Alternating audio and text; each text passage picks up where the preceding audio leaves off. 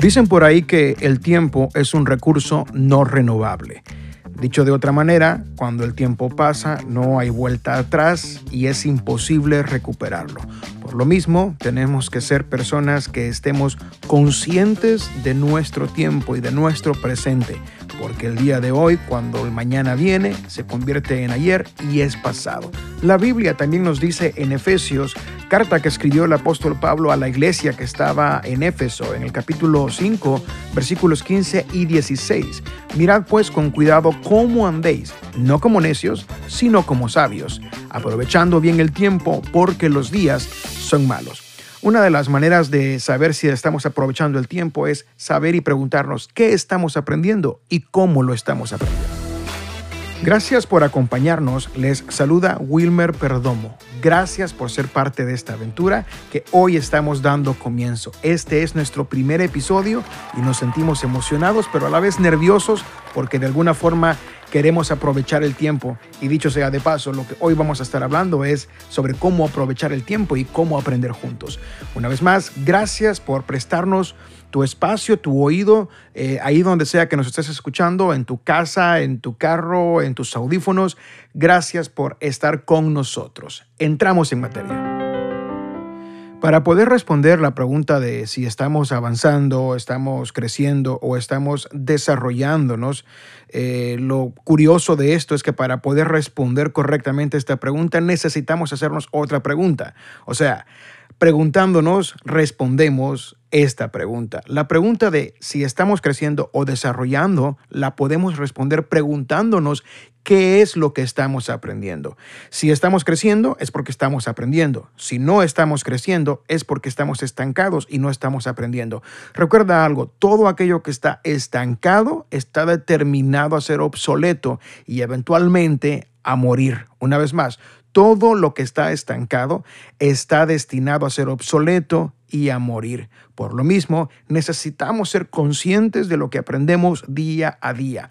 Así que hoy quiero hablar con ustedes y compartir al menos cuatro maneras de cómo aprender.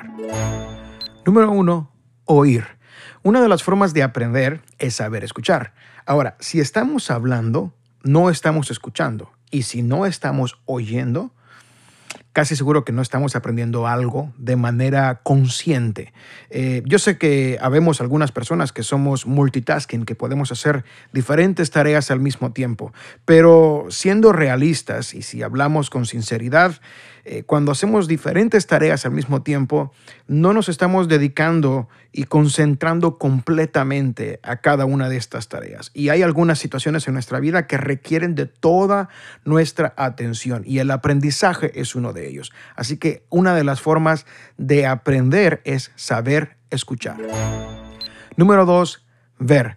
Se dice que el ser humano es una especie que aprende fácilmente a través de la observación. Eh, haciendo un poco de estudio por ahí e investigando un poco, se dice que eh, eh, el ser humano tiene la tendencia a recordar tan solamente un 2% de lo que escuchamos, pero que acostumbramos a recordar hasta un 10% lo que vemos.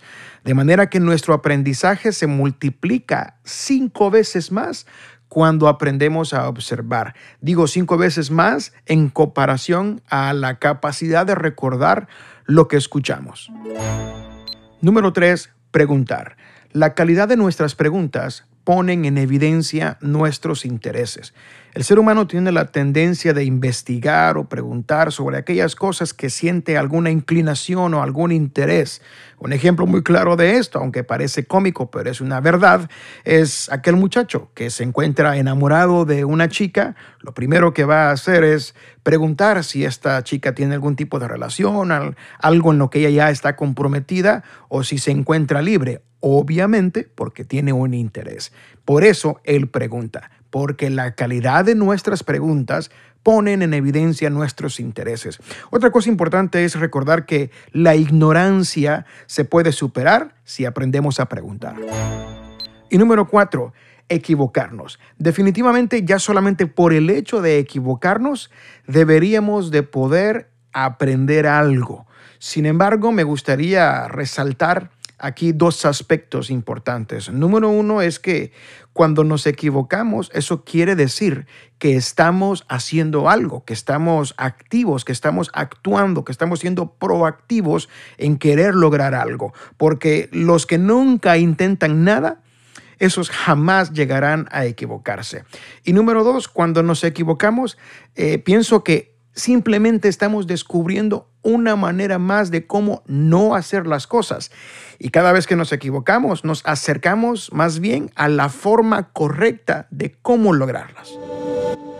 Y bien, como conclusión resumimos todo lo que hemos hablado hasta este momento. Cuatro maneras de cómo aprender. Número uno, oír. Una de las formas de aprender es saber escuchar. Número dos, ver. Se dice que tenemos la tendencia de recordar hasta un 10% lo que vemos, de manera que nuestro aprendizaje se multiplica cuando aprendemos a observar. Número tres, preguntar. La calidad de nuestras preguntas ponen en evidencia nuestros intereses. Y número cuatro, con el simple hecho de equivocarnos, deberíamos ya de poder estar aprendiendo algo. Dentro de este punto hablamos dos aspectos importantes. Número uno, cuando nos equivocamos, eso quiere decir que estamos queriendo hacer algo, porque los que nunca hacen nada, nunca se equivocan. Y número dos, dijimos que cuando nos equivocamos, simplemente descubrimos una manera más de cómo no hacer las cosas y cada vez nos acercamos más a la forma correcta de lograrlo. Gracias por habernos acompañado en este espacio. Si crees que este podcast te fue de ayuda y de bendición y de edificación, tómate el tiempo de compartirlo con alguien que consideres le puede servir. Una vez más, te saluda Wilmer Perdomo. Gracias por habernos acompañado y nos vemos en el próximo episodio.